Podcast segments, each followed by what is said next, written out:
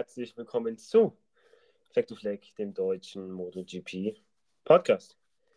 Heute mit der Review zum Portugal Grand Prix. Und ich bin heute natürlich mal wieder nicht allein. Der Jan ist natürlich auch wieder mit dabei. Hallo Jan. Hallo Julian. Ja, und heute geht es, wie schon erwähnt, um, dem, um den 2023er Portugal Grand Prix. Und ähm, ja, wir haben ein sehr vollgepacktes, ein sehr wildes Rennwochenende gesehen, äh, mit viel Action und äh, viel Chaos, ähm, auch geschuldet durch das, durch das neue Format. Ähm, ja, Jan, da war einiges drin hier am ersten Rennwochenende direkt. Ja, ich denke, das neue Format hat gezeigt, was es kann und was es bewirken kann. Ähm, größtenteils eher negative Aspekte, aber natürlich auch ein paar positive. Ähm, ja, das Rennwochenende eigentlich, wie wir später noch äh, darüber sprechen werden, ja, von Verletzungen geprägt. Äh, das ist natürlich nie schön. In allen Klassen gibt es ähm, Verletzungen bei Fahrern und ähm, das ist natürlich für die WM nicht gut und auch für die Teams selbst, die jetzt natürlich viel müssen nach Ersatz Ersatzfahrern ähm, Ausschau halten. Ja. Hat alles auf seine, äh, alles hat auch alles seine Nachteile. Genau. Aber für einen Mann hat das überhaupt keine Nachteile gehabt, nämlich äh, Pecco Bagnaia, der im Sprintrennen und ähm, Hauptrennen souverän zum Sieg gefahren ist. Ähm, ja, hat er wirklich eigentlich kein Problem gehabt, außer vielleicht im Hauptrennen ein bisschen mit Maverick Vinales, da ein bisschen, aber sah auch nie so wirklich gefährlich aus dass da mal Vinales mal einen Move probieren könnte, so ab die Zeit, aber ja, Banyaya hat das einfach kontrolliert, würde ich sagen. Und ja, das sind erstmal 37 Punkte in the bag. Und das ist schon mal ein richtig guter Start hier für Banyaya. Ja, also über den Start kann er sich nicht beschweren. Direkt Sprint und Hauptrennen gewonnen. Ähm, gut, Sprint war natürlich sehr wild, da war natürlich, konnte er jetzt nicht so dominieren aber dann eigentlich doch auch am Ende eigentlich wusste man, dass Banana das irgendwie macht, weil er auch einfach momentan ja so der sicherste ist und auch so sehr sicher wirkt. Ähm, klar gibt es mal hier und da welche, die da mit, ähm, können mitfahren, aber ja, Banaya ist schon sehr, sehr abgeklärt. Das sah schon sehr gut aus jetzt bei dem Rennen. Und ich sehe da auch in Zukunft ein bisschen schwarz für die Konkurrenz, vor allem jetzt so viele starke Fahr Fahrer fehlen. Wen, ja, wer den da noch kann großartig herausfordern? Ja, wird auf jeden Fall interessant zu sehen sein. Ähm, vor allem nicht nur er sehr, sehr stark gewesen, sondern auch die Ducatis wieder generell brutal gewesen. Ähm, wir haben Bezecchi auf der 3, Sarko auf 4 und, äh, und Alex Marquez auf der 5. Also, ja, auch die, auch die ähm, auch die anderen Ducatis hier lassen, äh, machen auf sich aufmerksam. Bezecchi geht direkt mal mit dem Podium reingestartet für die V46-Truppe. Ähm, ja, der Doktor wird da sicherlich auch zufrieden sein.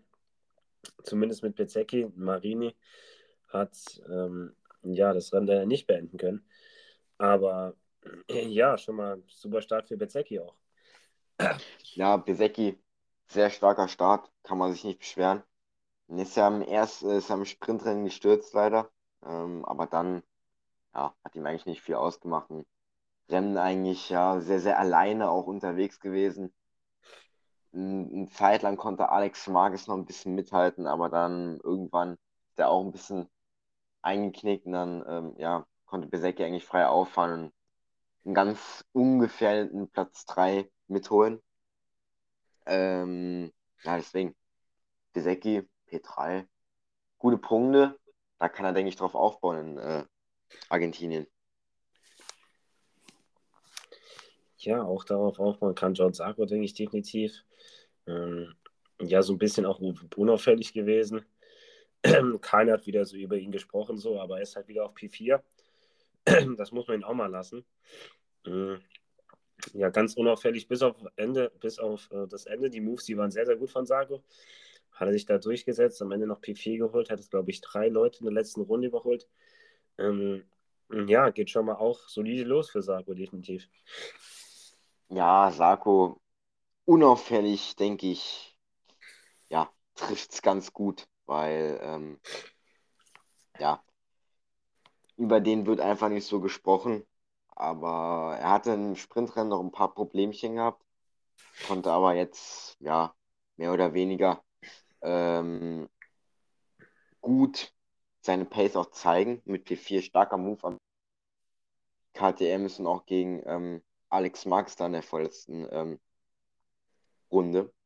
Äh, in der vorletzten Kurve, nicht vorletzten Runde. Deswegen, ja, P4 beschweren ich bin mal gespannt, was man von ihm in Zukunft sehen wird. Weil er ist immer unauffällig, man weiß nie, was man von ihm kriegt. Er kann unheimlich schnell sein. Und vielleicht liegt ihm das auch so ein bisschen, diese, diese Unauffälligkeit, weil manchmal, so in den vergangenen Jahren, hat man ja schon ab und an mal über ihn gesprochen, wenn er auch oft Podien geholt hat, P2 und gut auch in der WM mit dabei war. Da hat man mal gedacht, hm, Zarko kann er das halten. Er war ein bisschen mehr im Vordergrund, aber jetzt, wo er vielleicht nicht so viel, ähm, ja, wie soll ich sagen, nicht so viel, ja, ihm nicht so viel, ja, wie soll ich sagen, zugeschaut wird, beziehungsweise nicht viel auf ihn geachtet wird, ähm, vielleicht dient ihm das besser. Und noch zu Marini, ähm, ja, kein gutes Rennwochenende. Zweimal null Punkte im Sprint und Hauptrennen. Hat dann natürlich unglücklicherweise noch Bastianini im Sprintrennen ja, abgeräumt. Was heißt abgeräumt? Er wollte ihn halt überholen. In der Hanadel-Kurve ist, hat, ist dann ihm aber sein Vorderrad eingeklappt, weswegen er dann Besecki unglücklicherweise, ähm, Bastianini unglücklicherweise mit. Ja, und das hat natürlich auch ein paar Folgen. Genau, definitiv. Aber nicht nur, nicht nur er hat irgendwelche ähm, Folgen davon getragen, äh, beziehungsweise auch nicht nur äh, Bezecchi, äh, Bezecchi. Fehler Bastianini natürlich. Aber zum Lazarett der MotoGP kommen wir auch noch. Ähm, da hat es nämlich einige auf die Krankenstation gehauen. Ähm, wir kommen jetzt erstmal nochmal zum Dark Horse Alex Marquez, ähm, der da getauft wurde von ja, den, den Leuten im TV, äh, von, von Servus TV, von Alex Hofmann war es, glaube ich, so als Dark Horse bezeichnet, Alex Marquez. Ähm, ja, eigentlich auch gut, gut ähm, gute Pace gehabt am Anfang. Fast Level Race mal gefahren an, an einer Stelle und gut mitgehalten mit Pizzecki, aber dann, glaube ich, auch ein bisschen überpaced und äh, ja, die Reifen einfach ähm, ja, kaputt gefahren. Aber da hat sich, ähm, da hat sich direkt mal äh, gezeigt, weil, wieso der Wechsel zu Ducati erstmal ähm, gut ist. Natürlich das Bike auch viel besser, aber der Topspeed, der war schon brutal von Alex Marquez, wie er da einfach immer an den KTMs vorbeigeschossen wäre, als wären es irgendwie Moto2-Bikes gewesen. Ähm, das, war schon, das war schon lustig zu sehen. Aber generell Alex Marquez, der hat eigentlich ja, das erwartet, das gebracht, was man von, von ihm erwartet hat. Ähm, manche haben vielleicht ein bisschen mehr erwartet, die anderen sahen, er ist voll im Soll. Ähm, ja, Alex Marquez, ich denke, aber alles in allem kann er zufrieden sein, vor allem für sein erstes Rennen für Ducati. Ja, erstes Rennen, zwölf Punkte. Ähm, kann er sich nicht beschweren. Ja, mehr oder weniger das, was man erwartet hat. Natürlich dachte man, wo er im FP1 P1 geholt hat, oh, Alex Marquez, das ist jetzt der neue Weltmeister. Nicht Spaß, aber hat natürlich auch bei viel gezeigt noch gute Sachen gezeigt und dass er die Pace hat, hat er auch gezeigt. Ähm, Im Sprintrennen vielleicht ein bisschen, ja, bisschen zu spät dran gewesen. Ja, seine Starts, die waren ja damals, ähm, damals, im letzten Jahr mit Honda schon sehr, sehr gut, wo er immer viele Positionen gewonnen hat. Das hat jetzt noch nicht so ganz funktioniert, aber er hat auch nie wirklich viel Plätze ähm, in, in, den beiden Rennen äh, nicht viele Plätze verloren, weil wenn man dann auf neue Bike wechselt, dann der Start ist auch immer so ein bisschen fraglich, ob das so funktioniert. Ähm, Im Sprintrennen hat er einige Fehler eingebaut, noch oft verbremst, aber eigentlich im Hauptrennen gar keine Fehler. Das hat er sehr, sehr gut gemacht. Dieses Verteidigen auch immer. Ich denke, er wusste auch, dass einfach der Graden schneller ist, auch wenn er hinter der, einer KTM auf die Gerade gegangen ist. Wie du gesagt hast, easy nochmal äh, in vor Kurve 1 nochmal vorbei. Zumal Portimao jetzt die Gerade ja gar nicht mal so lang ist, aber man kommt halt mit viel Schwung drauf. Man kann sich natürlich davor schon sehr gut ransaugen. Ähm, aber Alex Marquez, denke kann man zufrieden sein. Zwölf Punkte. Ähm, Qualifying war ein bisschen enttäuschend, nur P13. Hm, da haben auch schon FP2 nur P11. Da dachte man schon, hm, man hat, man hat halt gemerkt, Q2 muss und mindestens dritte Reihe muss es einfach sein, damit man da vorne kann direkt mitfahren. Klar kann man noch aufholen, aber besonders im Sprint und bei den Aprilias hat man gesehen, die haben eine sehr gute Pace, aber aufgrund der Startposition keine Chance mehr da vorne wirklich um mit um den Sieg zu fahren. Also LA, bei LA war das der Fall, Vinales ja nicht. Ja, denn Vinales hat einen sehr guten Eindruck gemacht. Dann kommen wir gleich mal zu Aprilia. Ja, Vinales einfach mal auf, P, auf P2 gefahren, hat das gezeigt, was er eigentlich kann. Das Talent, was eigentlich in ihm steckt, hat er mal gezeigt. Äh, auf der Aprilia und hat mal einen guten zweiten Platz geholt. Ähm, sechs Zehntel am Ende haben gefehlt zu Banyaya vorne auf P1. Ja, alles in allem kann man sagen, gutes Rennen von Vinales. Wenn man sich ja auch so die Aprilia anguckt, Oliveira am Anfang vorne mitgefahren, Laces Bagero und vielleicht sogar ein bisschen enttäuschend zu seinem Teamkollegen. Ähm, dem fehlen da auch schon acht Sekunden. Und ja, wir haben dann auch noch Rolf Hernandez, der dann gestürzt ist.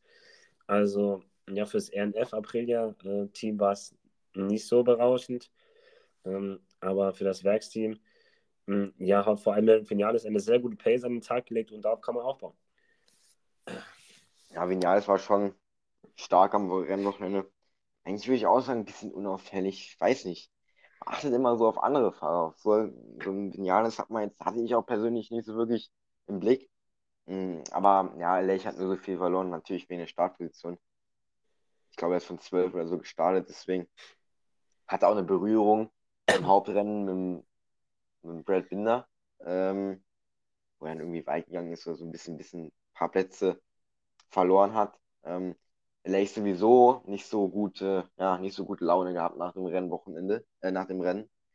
Aufgrund von anderen Fahrern, zum einen hier vom Binder, wo er sich auch gefragt hat, warum kriegt Binder keine Strafe für diesen Tap, also für dieses, ähm, ja, Berühren. Ist da immer sehr, sehr temperamentvoll, der LA. Der kann sich gut und gerne mal über alles so ein bisschen aufregen. Ähm, vielleicht auch manchmal über sehr unnötige Dinge und auch Dinge, wo er eigentlich ja nicht viel bewirken kann, ob das jetzt so umgesetzt wird. Aber Aprilia, ja, generell. Ist okay, Vignal ist gut, hat gezeigt, was er kann, dass er sich jetzt 100% an die Aprilia gewöhnt hat. Und Lech, der wird auch wieder kommen. Jetzt vor allem jetzt auch in Argentinien, da hat er letztes Jahr gewonnen. Da muss die Aprilia jetzt einfach auch wieder gut laufen. Da müssen, müssen sie es irgendwie probieren, ja, Ducati so ein wenig zu stoppen. Ja, ein Fabrikat, was auch gezeigt hat, Ducati vielleicht so ein bisschen stürzen zu können im Rennen, aber erstmal nicht auf der Geraden ist KTM äh, mit beiden Fahrern hier Top 8 gefahren, Brad Binder auf Platz 6, Jack Miller auf 7, der sich super eingefunden hat, muss man sagen. Der dann FP2 eine grandiose Bestzeit gefahren, dann im Q2 die erste Runde, die saß auch. Also für Jack Miller lief eigentlich alles. Im Rennen hat man dann gesehen, da fehlt dann vielleicht noch etwas. Ähm, vor allem im Vergleich zu Brad Binder, der im Rennen wieder super aufgeholt hat. Aber generell, Jack Miller einen guten Einstand geleistet, definitiv bei KTM. Im Qualifying ist er definitiv voll da. Im Rennen, wie schon gesagt, fehlt vielleicht noch etwas. Brad Binder genau das Gegenteil im Rennen, absolut da, im Qualifying absolut nicht da. Ähm, ja, also die beiden würde man ähm, so ein bisschen was von einem, so ein bisschen was von, von dem anderen nehmen, hätte man ähm, ja, den ultimativen KTM-Fahrer, aber so hat man ja das gute Qualifying von Miller und die gute Rennpace von ähm, Binder. Ja gut, die von Miller, die Rennpace, die war jetzt zwar auch nicht bodenlos, aber Brad Binder kam halt von beide hin. Von daher kann man schon im Verhältnis sehen, dass sie schon besser war. Ähm, ja, aber generell KTM auf 6 und 7 hat, haben dann mit Alex Marquez, mit dem äh, Sarko gefightet. Ähm, ja, äh, gut in den Top 10, also da kann man auch nicht, eigentlich ja, nicht meckern bei KTM. Ja, KTM ist, hat einen sehr, sehr guten Schritt gemacht ähm, von den Testfahrten. Ähm, Habe ich ehrlich gesagt nicht mit gerechnet, ähm, vor allem nicht mit Miller, den wir sogar als Absteiger der Saison ähm, ja so ein bisschen betitelt haben. Ähm, beziehungsweise, ja doch, den haben wir so ein bisschen betitelt, ich ja nicht, aber ähm, ja, Miller, ja, das war natürlich schon überraschend, aber er hat es auch einfach gut gemacht und er konnte vor allem auch im Sprintrennen gut mithalten, hatte natürlich da die soften Soft-Variante da gezogen, ähm, wo er natürlich sehr, sehr aktiv auch am Start ähm, ähm, beim Sprintrennen von ähm, Miller, ähm, aber konnte sehr gut mithalten und ich fand es irgendwie witzig, dieses Bild, wo auf einmal Miller auf einer KTM den Banyaya auf einem Ducati überholt hat. Ich denke, da hat Banyaya auch nicht so wirklich mit gerechnet. Und ähm, Grüße gehen raus an Len Lennox Lehmann, der ja ähm, Jake Miller als äh, MotoGP-Weltmeister getippt hat. Gut, vorm Rennwochenende hätten wir es vielleicht nicht erwartet, jetzt immer noch nicht, aber immerhin ähm, ja, ist man da ein bisschen näher rangekommen. Ähm, aber Jake Miller macht das gut, hat sich gut eingefunden.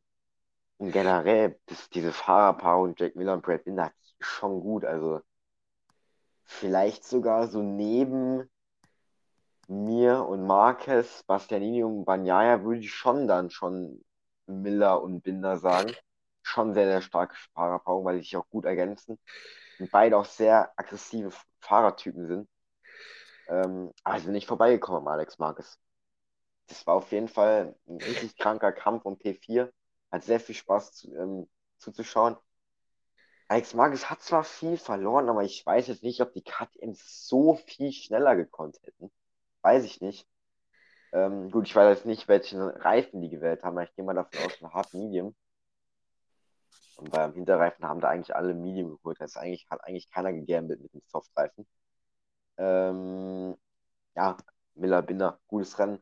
Äh, Platz 6 und 7 hm. müsste das sein für ähm, KTM. Gute Punkte. Sprintrennen war auch gut von Miller. Da hat natürlich Spinner, wie wir schon prognostiziert haben, ein bisschen leiden müssen, weil er halt auch kein gutes Quali hat. Da muss er unbedingt irgendwie in den Griff kriegen, sein Qualifying. Weil wenn der weiter vorne startet, der fährt in jedem Rennen vorne mit, weil der einfach so gut ist im Rennen. Das ist krass, wirklich. Und Miller zeigt ja, dass das Spike auch im Quali kann. So ist es nicht. Es liegt ein bisschen am Binder, aber solange das immer noch mit der Pace im Rennen kann ausgleichen, finde ich das okay. Dann finde ich das gar nicht mal so schlimm, dass sein Quali nicht so gut ist. Da weiß man, ja gut, Miller, der, äh, Binder, der kommt eh wieder. Aber es bringt ihn selbst, wenn er will vorne irgendwie den mitfahren, um ja, P3, P2, P1, muss dann noch ein bisschen mehr kommen im Qualifying. Ähm, aber trotzdem, guter Einstand von KTM, gutes Rennwochenende und jetzt denke ich in Argentinien kann man da ähm, weiter drauf aufbauen. Ja, ein bisschen was finden muss definitiv noch Yamaha, Fabio Quadraro und Franco Morbidelli. Kein gutes Rennwochenende gehabt. Fabio Quadraro am Ende 8,5 Sekunden hinter Banaya gewesen und Franco Morbidelli sogar 27 Sekunden. Also doch noch mal 21 Sekunden Unterschied zwischen den zwei Teamkollegen. Aber erstmal zu Fabio Quadraro, ähm, der wirklich gar nicht zufrieden gewirkt hat. Ähm, Oh ja. Ja, das, also, das war so ein bisschen, kein, er ist einfach im Mittelfeld irgendwo rumgefahren. Und im Sprint hat man ja noch so ein bisschen gesagt, ja gut, schlechter Start und so. Ist dann auch nicht mehr wirklich nach vorne gekommen. Platz 10, keine Punkte für ihn. Dann im Hauptrennen auch kein guter Start von ihm. Ähm, und dann ist mit der Yamaha einfach schwer, Plätze gut zu machen. Ähm, es geht immer nicht so einfach. Da muss ich jede Position, braucht eine halbe Ewigkeit, bis er vorbei ist. Und ähm, ja, so kannst du, so kannst du äh, in der MotoGP einfach nicht, äh, einfach nicht bestehen. Ähm, wenn dein Qualifying jedes Mal nicht so gut ist, ähm, wie das von Fabio Quadraro, wenn du als Elfter, glaube ich, startest, mitten im Getümmel mit einer Yamaha, dann ist es einfach schwer. Und das hat Quadraro gezeigt. Ähm, und das geht dann auch einfach nicht, um Siege mitzufahren. Da muss Yamaha auf jeden Fall noch ordentlich was draufpacken, wenn die dieses Jahr ernsthaft irgendwas um den Titel mitsprechen wollen mit Quadraro. Ja, Quadraro hat mir ein bisschen leid getan, weil seine Pace war gut. beiden Rennen hat man gut gesehen. Der ist immer gut nochmal rangekommen. Ähm, an die Leute auch vor ihm, auch im Hauptrennen hat man gesehen. Ja, es hat gut Brokers gemacht und ist auch dann am Ende so ein bisschen noch, ja, ist nicht unbedingt rangekommen, aber war näher dran an der Gruppe da auch rund um Alex Magnus und die KTMs, weil die halt echt nicht mehr so schnell waren. Quararos Pace ist nicht schlecht, das ist einfach so. Der ist, wenn der frei fahren kann, mindestens Top 5. Mindestens Fabio Quadraro. Aber er bekommt es halt nicht hin im Quali. Und das liegt auch nicht an ihm. Hat man gesehen, er ist, ein, er ist eigentlich ein super Qualifier. Er ist ein super Qualifier. Hat man 2020 gesehen, 2021. Er kann wirklich gut im Qualifying auftrumpfen. Ich denke auch, dass er immer sein Maximum gibt im Quali. Er hat mal gesagt, wenn er seine Runde mit der Yamaha fährt, im Quali, und er kommt um die Linie, dann denkt ihr, das ist Pole. Aber ist es dann halt nicht, weil einfach die Ducatis dann noch irgendwie noch 4, 5 Zähne noch schneller sind.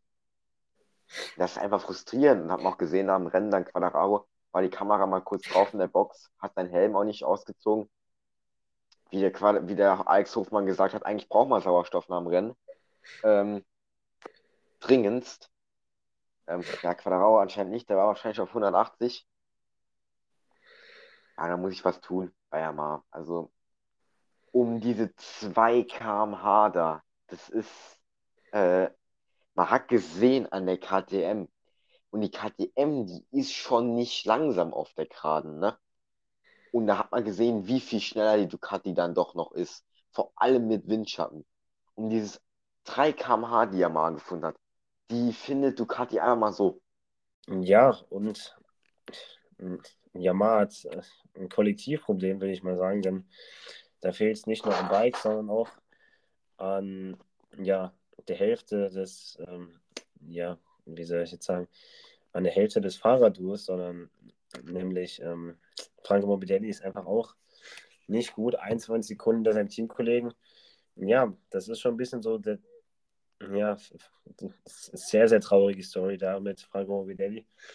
Also wie da im Qualifying so langsam rumsteht und nur den Leuten eigentlich im Weg rumsteht, zum Beispiel auch Alex Maris, das ist schon oh, sehr, sehr schmerzhaft mit anzusehen, wie langsam der einfach ist. Der ist ja wirklich mit Abstand der langsamste im Feld. Vielleicht noch Fabio Di Gianantonio, die bieten sich da ein knappes Battle da, wer jetzt der langsamste ist. Hm, aber ja, das ist wirklich schlimm mit anzusehen. Ja, das ist wirklich schlimm und es tut auch wirklich weh, es anzusehen, weil ich weiß nicht, kann das noch 100.000 Mal sagen. Irgendwie, der ist ein super Fahrer und er ist es auch, denke ich, immer noch. Nur vielleicht brauche ich jetzt endlich mal, ich weiß nicht. Und es wird auch für ihn schwer. Er muss wirklich jetzt gucken, dass er liefert. Also es ist er weg. Und ich weiß nicht, wo in so einem Mobility noch so hingehen. Weißt du, also ich weiß es nicht. Keine Ahnung es fällt mir wirklich schwer, irgendwelche Alternativen zu finden und auch, wer ihn dann holen will. Ich denke, dass viele Leute noch an das Talent von ihm glauben, aber ja, wirklich abgeschlagen. Also es ist wirklich so. Mehr kann man dazu auch nicht sagen. Ja, mehr sagen kann man, denke ich, zu Honda und zu Marc Marquez. Ja, der hat nämlich ähm, erstmal sein Wochenende, Marc Marquez, sein Rennwochenende hat gut angefangen. Pole geholt, dann Bastianini super hinterhergefahren ähm, und sich da die Pole geholt. Weltklasse. Da kann man nichts anderes sagen, aber dann ja, das Rennwochenende, das, der Sprint, der war noch cool, P3, solide, kann man nichts gegen sagen. Mhm, war klar irgendwie, dass er die Pole nicht halten kann, weil ähm, ja, die Ducati ist mit Bagnaia einfach zu stark. Ähm, das Rennen, das ging schon bisschen komisch los für ihn. Und dann können wir auch den nächsten da mit ins Spiel nehmen, Jorge Martin da. Der hat ihn fast vom Bike gefahren, wie er das wieder gesaved hat, eh unglaublich. Ähm, und Jorge Martin war auch in der nächsten Kollision mit Marcus involviert, aber da konnte Jorge Martin nichts dafür, sondern da ist Marcus einfach mal in, in, in die erste Haarnagelkurve, da in Kurve 3, glaube ich, ähm, hat er sich mal so ordentlich verbremst, da hat er erstmal den Martin ordentlich touchiert, und dann volle Kanne in, ähm, in, in Oliveira gestanden. Man kann sich das so vorstellen wie Dennis Forger und Darren Binder ungefähr. Ähm, dasselbe Manöver, nur mit bisschen schwereren Bikes. Ähm, ja, voll Karacho into Oliveira rein. Martin hat auch Zeit verloren, ordentlich. Ähm, und ja, nicht nur, ähm, nicht nur, dass äh, Marcus dafür natürlich auch bestraft wird mit der Double Long Lap Penalty, sondern sind alle da ver äh, verletzt rausgegangen. Und ja, das, das war keine so kluge Aktion von Marcus, muss man mal, muss man mal ehrlich so sagen. Und ja, da kann man jetzt wieder viele Gründe finden, kann man sagen, ja, der überfährt das Bike halt, der, das, das Bike gehört nicht in diese Region, er muss überfahren, um es in die, äh, um, um es in die Region zu bringen und das verleitet ihn natürlich auch zu Fehlern. Ähm, aber ja, ist schwierig, die Situation um Marc Marcus, oder wie siehst du das? Ja, also erstmal, wie du gesagt hast, bombenmäßig angefangen. Hm. Ist da dem Bastianini immer ordentlich auf die Pelle gerückt im Qualifying wortwörtlich. Ähm, zumal das wirklich eine starke Runde war. Ich habe mir die vorher mal angeguckt auf YouTube. Ähm, das ist schon krass. Das ist wirklich schon eine gute Runde. Und 7.2 All-Time Lab Record eingestellt von Marc Marquez. Ähm, ja, stark. Hat er mal wieder gemacht. Das war ein kleiner Schlingel im Qualifying, muss man ganz ehrlich sagen. Mit dem Windschattenspielchen, das hat er jetzt schon häufiger gemacht. Aber er braucht das auch, weil er einfach sonst nicht mitkommt. Er braucht, er braucht den Windschatten. Und ich glaube, er wäre ohne Windschatten, würde ich sagen, definitiv keine 37er Zeit generell gefahren. Der wäre ja fast eine 36er Zeit gefahren. Ich gehe sogar fast davon aus, dass Bastianini vielleicht sogar einmal ein bisschen aufgehalten hat, sogar noch. Weil ich weiß gar nicht, ob, ob Bastianini so auf einer richtig krass schnellen Runde war, weil, weiß ich nicht, weil Marc schon da sehr stark rangefahren ist. Hm, ich glaube, da Ende dritter Sektor, Anfang letzter Sektor, da war er schon ziemlich dicht dran, aber konnte natürlich dann den Windschatten gut ausnutzen, auch noch äh, auf die Gerade hinauf. Also wie stark von Marc Marquez. Ja, Sprint, gut, P3. War klar, dass er es nicht gewinnen wird, aber Podium hatte ich schon mit gerechnet, weil es einfach Marc Marquez.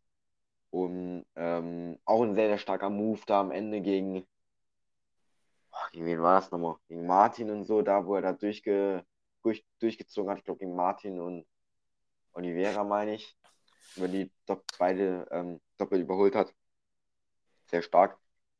Ja, aber da im Rennen, ich weiß nicht. Ähm, kann man jetzt ihm die Schuld geben?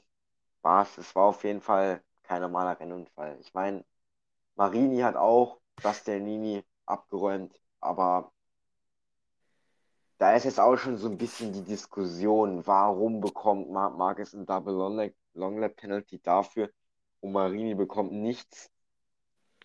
Und Joan Mir bekommt ein Long Lap Penalty dafür, dass er auch Quadraro abgeräumt hat. Im Sprintrennen. Er nicht abgeräumt hat, aber ähm, Zeit gekostet hat auf jeden Fall.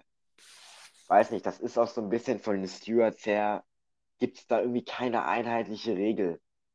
Ich weiß nicht, wie du es siehst, aber wenn so ein Marini räumt ein Bastianini ab, bekommt nichts. John Mir ähm, ähm, berühmt Quadraro verliert Zeit, stützt aber nicht. Er bekommt eine Double, äh, ich weiß nicht, ein Double oder eine normale Long Lap Penalty.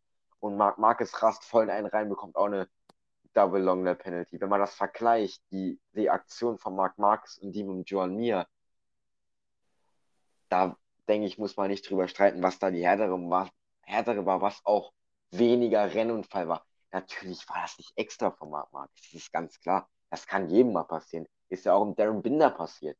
Aber es ist halt nun mal ein achtmaliger Weltmeister Marc Marquez und er war halt schon, es war nichts mit irgendwie Reifen eingeklappt oder so, er war einfach nur zu spät dran. Und ähm, ja, er hat den Martin da Glück, Martin hat Glück gehabt, aber wie der da den Oliveira da, der ist ja da voll in den Reihen, ey. Alter Schwede, der Oliveira hat ja auch schon so ein bisschen nebenbei gehangen. Er war ja natürlich schon voll konzentriert auf die nächste Kurve. Und dann rast da so ein Marcus rein, ey. Boah, ich will gar nicht wissen, wie er sich da gefühlt hat. Wie auf einmal da wie so, ein, wie so, ein, wie so eine Bombe eingeschlagen, so buff, kommt da auf einmal da ähm, so ein Motorrad kurz mal um die Ecke. Also eine Aktion, die seine Folgen hatte. Auch Martin Ähm, was hat auch Martin nochmal irgendwie was, äh, ich hab vergessen, hatten der, der hat auch irgendein, irgendein, äh, irgendeine Verletzung. Aber was war das nochmal? Ich habe vergessen. Auf jeden Fall hat er auch eine Verletzung, aber das wird noch näher gecheckt, was der hat. Dann kommt noch eine Oliveira, ähm, der auch seine, ähm, ja, wie soll ich sagen, seine äh, Schäden davongetragen hat, auch verletzt. Ähm, er will aber fahren in Argentinien. Ähm, das will er auf jeden Fall. Ja, nur die Frage ist, macht das Sinn? Fühle sich dazu bereit? Äh, ja, aber trotzdem, Oliveira, soll man sagen, Pech, Local Hero in Portugal. So viele Fans extra wegen ihm angereist. angereist. Äh, ja, und jetzt konnte er nichts vom Rennen mitnehmen. Marc Marquez sich auch anschließend dann noch ein bisschen mit Gesten entschuldigt bei den Fans, aber das hat ihnen natürlich überhaupt nicht gefallen. Marc Marquez sich ja natürlich auch höchstpersönlich selbst in der Box entschuldigt beim, äh, beim, bei dem Team, auch bei Rassan Rasali persönlich.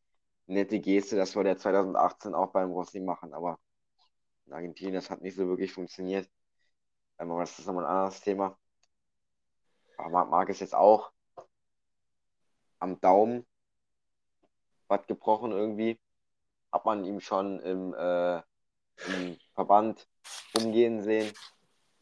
Wie gesagt, mit den Verletzungen kenne ich, kenn ich mich nicht so aus. Ich weiß nur, dass er was hatten, auf jeden Fall nicht mitfahren kann. Beziehungsweise glaube ich, doch, er würde auf jeden Fall nicht mitfahren. So ist es. Ähm, in Argentinien wurde natürlich dann, lässt sich daraus äh, schließen, dass da Stefan Bradl antreten wird. Der wird auch begeistert sein.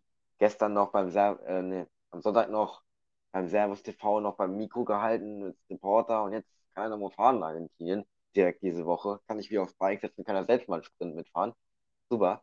Ähm, und dann ist er natürlich in Jerez in zwei Rennen später auch noch wieder am Start, aber da halt mit einer Wildcard. Ähm, bin ich mal gespannt, ob äh, Marc Marquez dort in Kroda wieder fahren wird in Austin. So, und jetzt kommen wir natürlich zu der Frage mit dem Long, Double Long Lap Penalty. Der hatte natürlich den jetzt angesetzt, der Renner hat den angesetzt für Argentinien. Jetzt fährt er nicht mit. Natürlich würde jetzt ein normaler Mensch denken, ja gut, dann fährt er halt in Austin. Aber anscheinend ist das nicht so.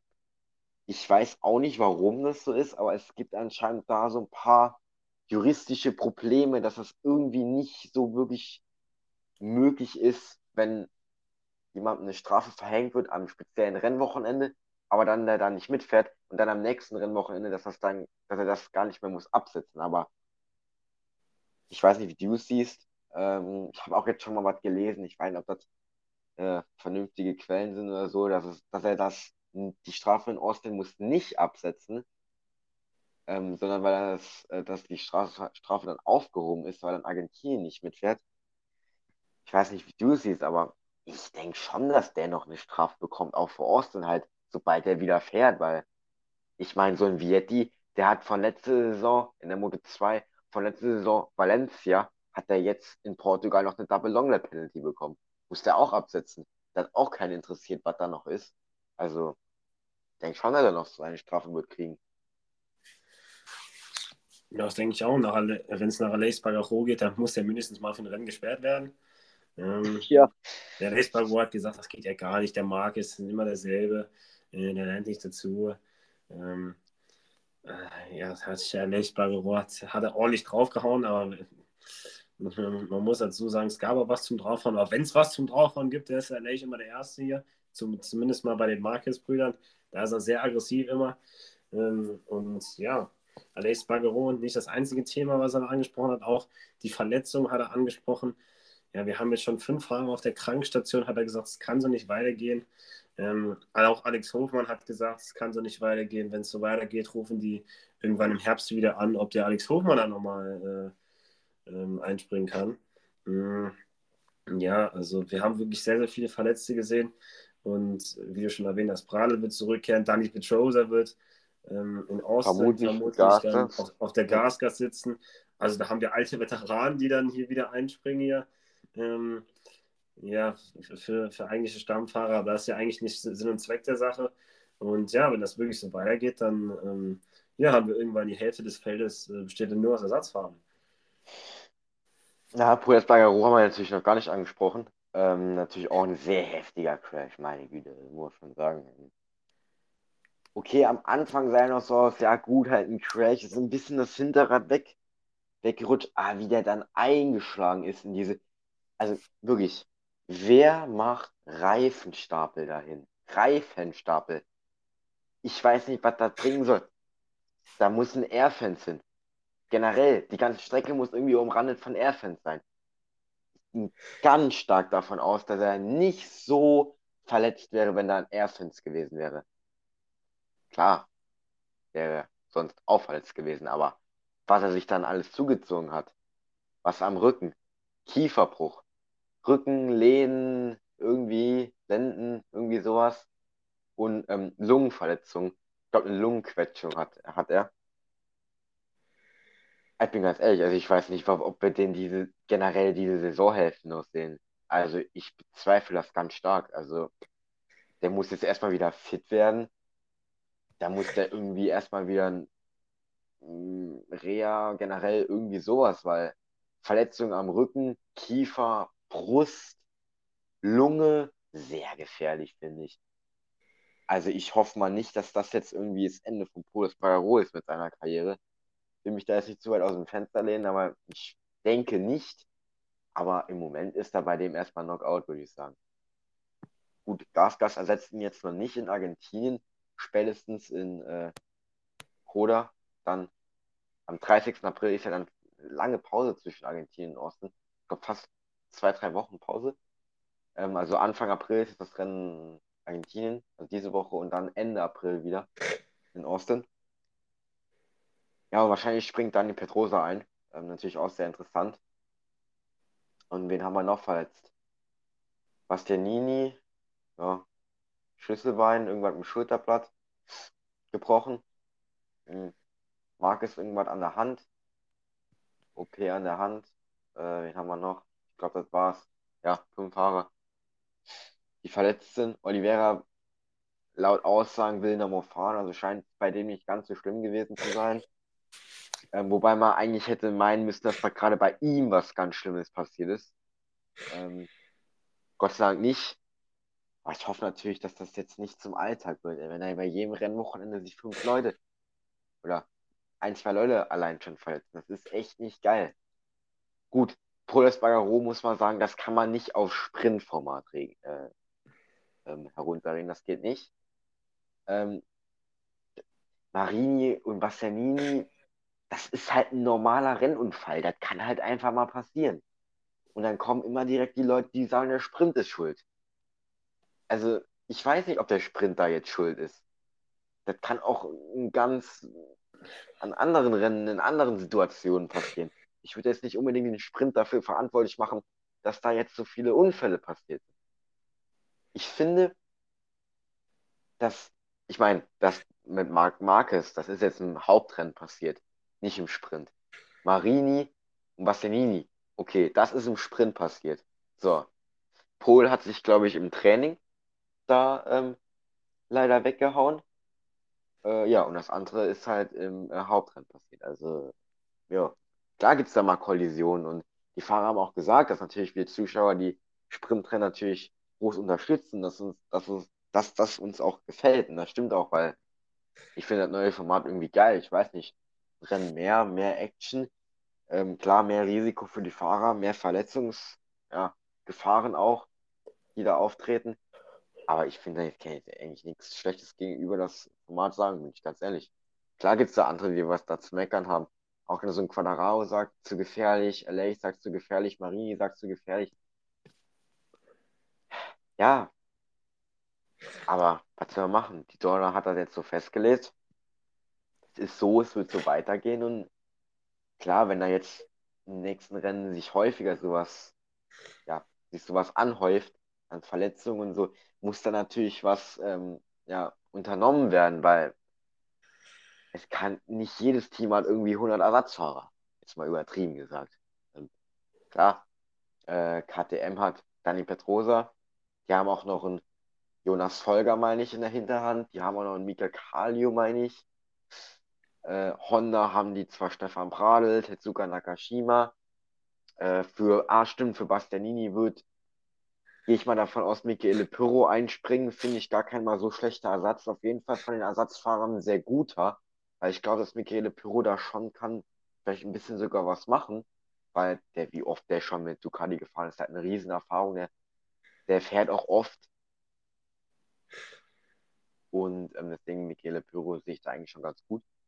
Ähm, das ist ein sehr, sehr guter Ersatz für Bastianini, aber auch jetzt für Bastianini die WM. Der ist jetzt erstmal schon mal satte 730 Punkte hinten. Das wäre natürlich noch mehr werden. Und man kann viel mehr Punkte holen am Rennwochenende. Ähm, Banaya hat die ja, maximale Punkteausbeute geholt.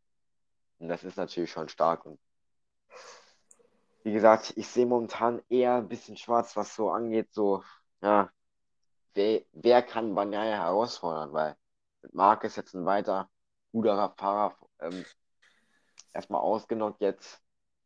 Auch Martin weiß man nicht, ob der kann fahren. Auch Fahrer, der vorne mitfährt, Bastianini sowieso. Auch Oliveira hat sehr, sehr gut ausgesehen am Rennwochenende. Ich bin mal wirklich gespannt, wie sich das jetzt entwickelt. Und was wir noch für News diese Woche bekommen. Ja, es geht ja diese Woche schon weiter in Thermos, die Rio ne? Mal gucken, ob er auch da wieder was von Frachtproblemen hört oder so. Ähm, würde mich nicht wundern eigentlich. Ähm, denn ja, von Europa bis nach ähm, Südamerika ist schon ordentlich. Ähm, da ist schon ordentlich Distanz, die da zurückgelegt werden muss. Aber ja, Thermas, äh, ja, wird auf jeden Fall interessant werden. Und ja, das ist auf jeden Fall direkt nochmal eine andere Strecke außerhalb von Europa.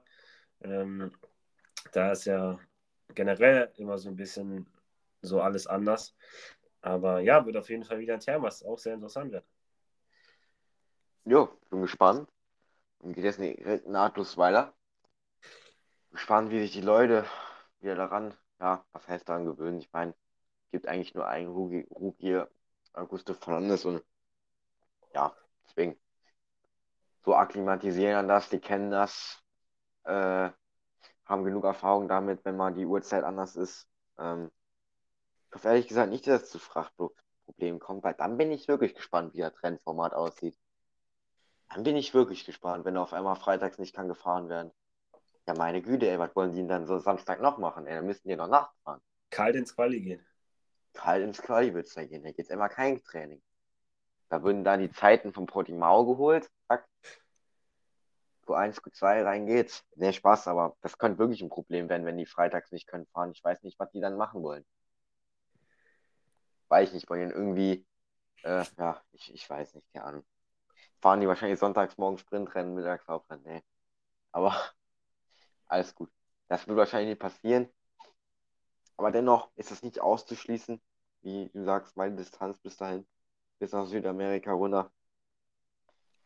Aber ja, das war es eigentlich zu dem Rennwochenende. Viel passiert. Hoffe, dass wir es jetzt relativ gut zusammengefasst haben. Wir können natürlich jetzt nicht auf jede Ein Einzelheit eingehen. Das wird auch so ein bisschen den Rahmen sprengen. Weil ich denke, wir haben alles Wichtige aufgegriffen. Ein abgeklärter Banyaya, ein starker Marcus, der jetzt wieder verletzt ist. Die Honda-Leute, die werden noch wahnsinnig. Titelanwärter Bastianini, erstmal ausgenockt. Auch Martin, vielleicht nicht dabei im nächsten Rennen. Pulis Bagaro schwer verletzt. Äh, der ein Polytrauma auch hatte. Ähm, auch interessant. Äh, ja, es sind so viele Sachen passiert und ich denke, bisschen sacken lassen und dann Argentinien wieder frisch auftrumpfen. Ja, dann würde ich sagen, war es an der Stelle auch mit Fleck to Fleck, dem deutschen MotoGP Podcast. Ja, folgt uns auf Instagram, ähm, gerne. Lasst doch gerne eine 5-Sterne-Wertung auf dem Podcast da. Ähm, auf Spotify, da würde ich sagen, war es das für heute. Und dann würde ich sagen, wir sind raus. Ciao. Ciao.